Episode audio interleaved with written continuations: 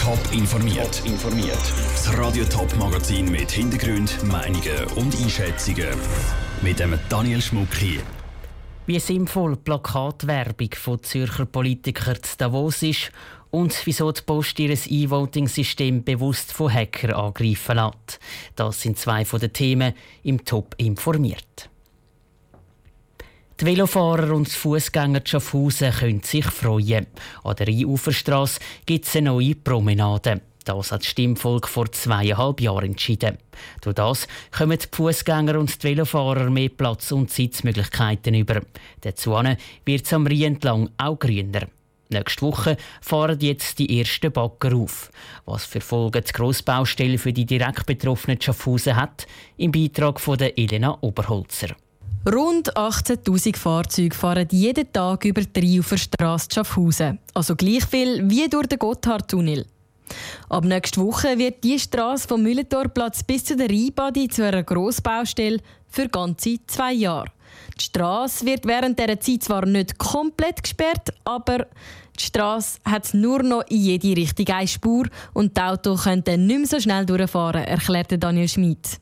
Der Verkehr wird leicht verlangsamt, weil wir die Kreisellösungen gewählt haben. Dadurch wird man nicht mehr viel mehr wie mit 30 oder 40 drei Uferstraßen rauffahren aber wir hoffen jetzt einmal, dass sich der Verkehr so wird einpendeln, dass eigentlich immer wird laufen. Trotzdem wird es zu den Stoßzeiten sicher eine längere Autoschlange vor diesen Mini-Kreiseln geben.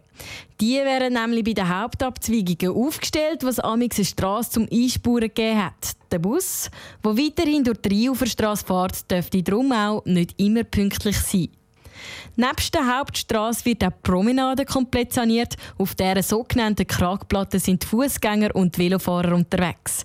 Dort muss jetzt die ganze Oberfläche weggenommen werden, erklärte Daniel Schmid. Das heißt mit Wasserhöchstdruck. Das macht sehr, sehr laut. Das muss man also sagen. Da will ich also Verständnis bitten der Bevölkerung. Das ist wirklich sehr laut, wenn man die Betonplatte instand setzt. Da wird man immer wieder Beton abtragen und vollständig aufbetonieren und einen neuen Belag müssen drauf machen. Wegen dem können die Fußgänger und die vielen Velofahrer ab im April nicht mehr am Rhein entlang fahren. Dann geht ihr Weg durch die Altstadt.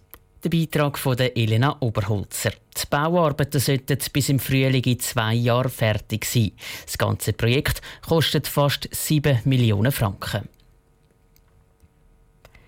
Sie lachen überall von den Plakaten an der Straße, auf dem Perro am Bahnhof oder im Einkaufszentrum beim Posten. Die Kandidaten für den Zürcher Kantonsrat und Regierungsrat.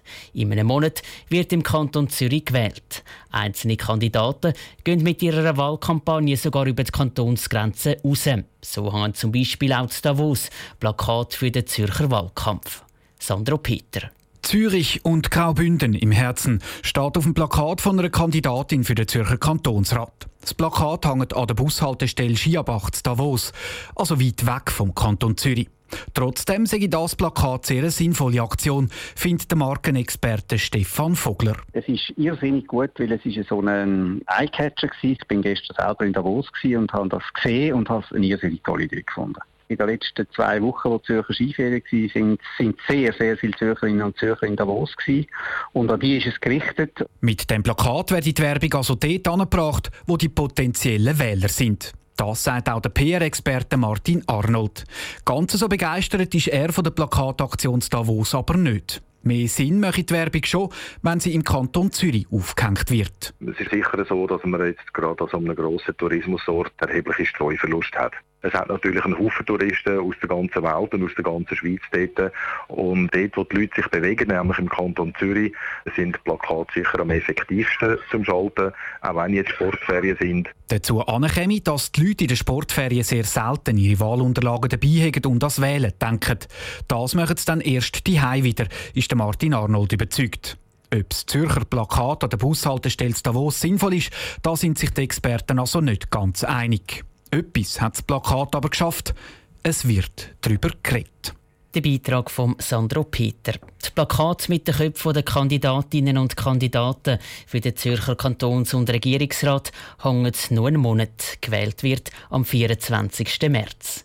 Für die Wahlen haben sich gestern alle Kandidierenden für den Zürcher Regierungsrat zum Podium von Radio und Teletop getroffen. Wer das verpasst hat, kann es heute Abend auf Teletop nachschauen oder schon jetzt auf toponline.ch. Seit dem Mittag dürfen Hackers E-Voting-System der Post angreifen. Ganz offiziell. So wollen die Verantwortlichen herausfinden, wie sicher ihr System ist und wo sie nochmal über die Bücher müssen. Kritiker trauen der ganzen Sache aber trotzdem nicht und wollen das E-Voting-System stoppen. Aus dem Bundeshaus berichtet der Matthias Strasser. Die Post ist der einzige Anbieter von einer Plattform für das elektronische Abstimmen, die auch in Zukunft zur Verfügung stehen soll. Damit das E-Voting auch sicher ist, stellt sich die Post einen Monat lang den Hackenden. Wer will, der darf das System vor Post angreifen. Rund 2700 Spezialisten haben sich angemeldet, nur ein Viertel davon aus der Schweiz. Projektleiter beim Anbieter dieser E-Voting-Lösung bei der Post ist der Denis Morel. Zumindest vor der Gründung macht ihm die Hacker-Armada, die sich da hinter sein Projekt macht, keine Sorgen. Ich bin nicht nervös. Für uns ist es eigentlich normal Zustand. Ein Online-System, das in Betrieb ist, kann ja auch ständig angegriffen werden. Wir haben darum normale Sicherheitsprozedere in Betrieb wie sonst im Alltag auch. Euh, die Überlegung hinter dem neuartigen Test, besteht das System, dann muss es sicher sein. Was so gut tönt, löst bei den Computerexperten viel Kritik aus. Der Hernani Marquez vom Chaos Computer Club erklärt, der Test sei gar nicht realistisch. Und sie kritisieren das elektronische Abstimmen grundsätzlich. Unnötig sei es, Wählen per Brief funktioniere der Versuch sei darum heikel. Einfach die Finger davon lassen bei solchen Sachen, die so wichtig sind. Also man würde auch nicht irgendwie ein Kernkraftwerk ans Internet anhängen, nur weil es geht. Sagt notabene einer, der sich als Computer-Fan bezeichnet. Auch politisch hat das elektronische Abstimmen zuletzt viel Unterstützung verloren. Eine Volksinitiative gegen das E-Voting wird kurzum lanciert. Und der Kanton Genf, der viel Geld in ein eigenes E-Voting-System gesteckt hat, das wieder aufgegeben. Nachdem der Chaos Computer Club grosse Sicherheitslücken nachgewiesen hat. Klingt das so beim System vor Post, gibt es gar keinen Anbieter mehr, der das nötige System entwickelt. Der Bundeshauskorrespondent Matthias Strasser hat berichtet. Eine erste Panne beim E-Voting-System der Post hat es schon gegeben. Unbekannte haben vor ein paar Tagen im Internet einen Quellcode für die Hackertests veröffentlicht. Durch das können jetzt alle das Programm auf Herz und Nieren prüfen und nicht nur die Hacker, die offiziell ausgewählt worden sind.